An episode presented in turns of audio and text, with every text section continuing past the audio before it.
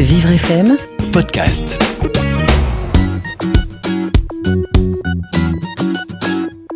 Je vais vous présenter aujourd'hui un nouveau roman qui devrait ravir tous les petits apprentis lecteurs.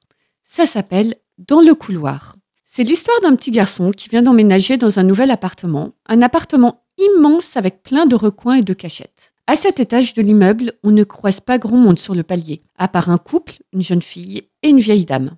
Mais qui peut bien habiter de l'autre côté du couloir? Personne n'y entre ni n'en sort, et pourtant l'appartement semble bien être habité. Mercredi. Tout à l'heure, il y a eu un énorme orage. Il faisait presque nuit dehors et à un moment, j'ai vu de la lumière sous la porte en face de chez moi. Je ne m'y attendais pas du tout. Cela n'a pas duré longtemps. Elle s'est éteinte très vite, mais c'était exactement comme si quelqu'un avait allumé une lampe. Avec cette histoire de lumière et le bruit d'hier, j'ai l'impression que finalement cet appartement n'est pas complètement vide. Je vais devoir continuer à le surveiller. Jeudi. C'est certain. Il y a quelqu'un dans cet appartement. Ce soir, j'ai entendu du bruit venant d'en face. On entendait mal depuis chez moi, alors je suis sorti dans le couloir. On distinguait bien la lumière sous la porte et surtout, on entendait très bien le bruit. C'était un morceau de piano. Je me suis assis dans le couloir pour écouter un peu et au bout d'un moment, la vieille dame a ouvert sa porte et elle m'a dit Tu vois, voilà, il est là le piano. Ah là là là là, pauvre de nous Puis, elle est rentrée chez elle. Elle me fait un peu peur, cette mamie. Vendredi. Il y a encore eu du piano ce soir. Toujours le même morceau, toujours la même lumière, mais toujours personne qui n'entre ou ne sort de cet appartement. Dans le couloir est un petit roman d'une quarantaine de pages, écrit pour tous les jeunes lecteurs qui débutent en lecture ou qui sont dyslexiques. Tout est fait dans ce livre pour les inciter à lire et leur faciliter le déchiffrage. Tout d'abord, le texte.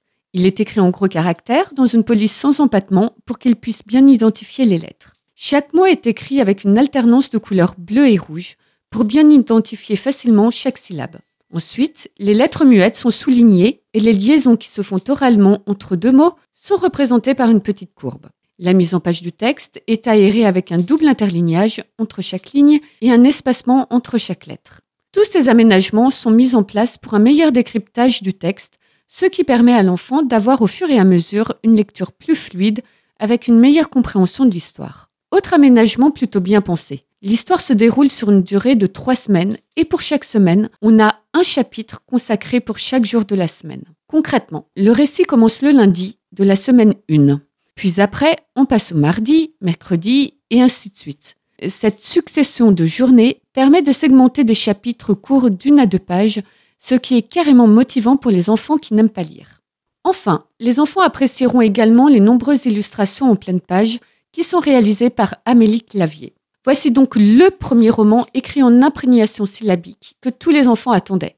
Il est facilement accessible par les jeunes lecteurs, le récit est sympa, le suspense monte au fil des pages, tous les ingrédients sont là pour inciter nos petits bouts à se plonger dans un livre de grand. Dans le couloir est écrit par Valentin Maté et il est publié par la maison d'édition La Poule qui pond. Si vous souhaitez vous le procurer, il est en vente sur le site de livreaccès.fr à un prix de 9 euros.